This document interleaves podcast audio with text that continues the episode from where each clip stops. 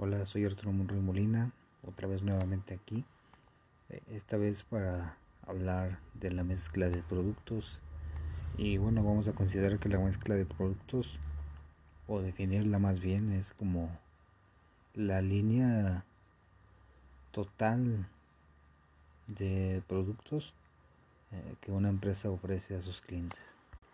Un ejemplo de ello eh, que voy a poner es la la de Zest, ¿no? que, es una línea de jabones de barra, en la actualidad hay líquidos y ahora con esta situación eh, acaban de extender su línea con, con jabón antibacterial, spray antibacterial en aerosol y, y en otras presentaciones. Esta sería una línea de productos. Y bueno, ante esto nace el concepto de jerarquía de productos y bueno, tiene seis puntos o seis niveles que los comprenden. Eh, uno de ellos es la familia de necesidades, ¿no? Eh, donde la necesidad es fundamental eh, en la existencia de la familia de los productos.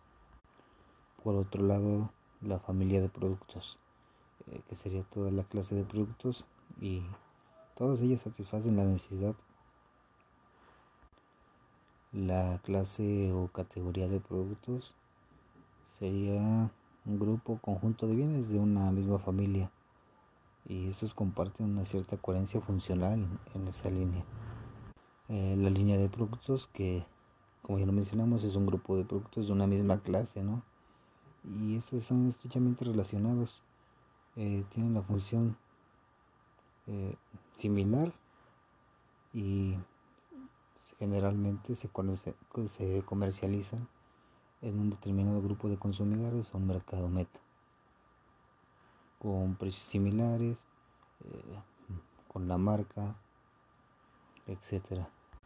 Los tipos de productos eh, son los de una misma línea y comparten varias formas de productos.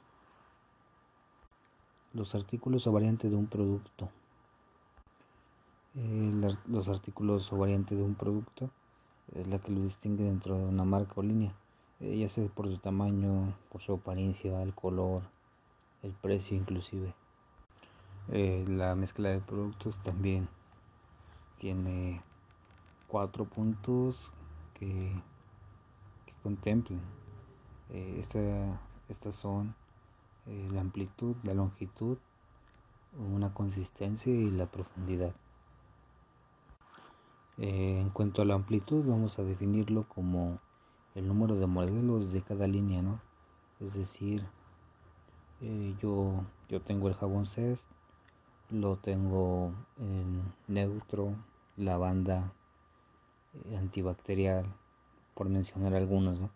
Este es un ejemplo. En cuanto a la profundidad, se refiere a las diferentes presentaciones. Yo puedo encontrar gramaje, los litros, eh, diferentes presentaciones, tamaños. Eso es lo que, a lo que refiere. La parte de la longitud eh, yo la definiría como el número total de artículos de la mezcla. ¿no? Yo tengo jabón, eh, retomando el caso de CES, tengo jabón en barra, tengo jabón líquido, tengo jabón antibacterial líquido, tengo un, un este, sanitizante en spray. Ajá. Eso sería la longitud y entre otros que, que pudiera tenerse este.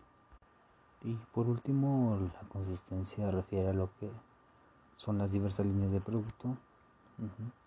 En cuanto a su final, eh, estos requisitos son de producción cánulas de distribución eh, entre los más importantes. Mm, todo esto puede ayudar a expandir eh, las ventas de la organización. Son actividades que desempeñan un factor primordial para crecer. El añadir nuevas líneas de producto ampliará eh, y atraerá yo creo que el nuevo mercado. estará dentro de la competencia y bueno, podrá generar grandes ganancias. Es así que llegamos a la parte de analizar las líneas. y bueno aquí eh, clasificarlas en cuatro categorías de acuerdo a, su eh, como producto básico eh, sería un producto sin diferenciación con una un gran porcentaje de, ventas y tendrá una promoción intensa en esa parte el producto de uso común se puede decir que es un producto con, con menos ingresos menos ventas y sin promoción, ¿no? Un producto con especialidad se refiere a que hay pocas ventas pero mucha promoción. Y el de conveniencia, que son se venden grandes cantidades y hay muy poca muy poca promoción ahí. Y ya para terminar creo que convendría hablar de las ciertas estrategias que las empresas suelen aplicar a la mezcla de productos. En primer lugar está la fijación de precios por líneas de productos. Esta se refiere a los diferentes precios de acuerdo a un nivel.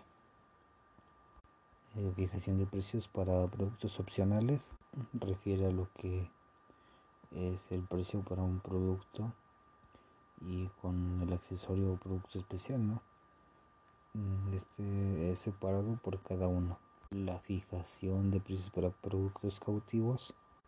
Eh, la fijación de precios para productos cautivos es un precio bajo para el repuesto. Fijación de precio en dos partes. Ok, esta parte es pagar una cantidad y pero si decides adquirir un producto que te ayude con el principal, la conjugación de dos. Eh, la fijación de precio para subproductos el precio aquí se va a modificar de acuerdo, de acuerdo a, la, a la materia prima, al material que se ocupe para su elaboración. La fijación de precio para paquetes es la unión de varios productos, ¿no?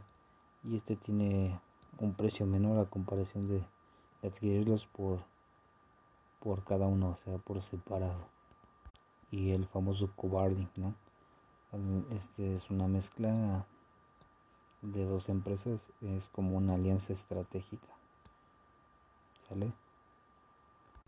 El componente de marca abarca lo que es del todo del covarding. Es decir, que algunas empresas usan materiales, componentes con otra marca. Por ejemplo, las ensambladoras de carro eh, que suelen ahí conjugar piezas de dos marcas.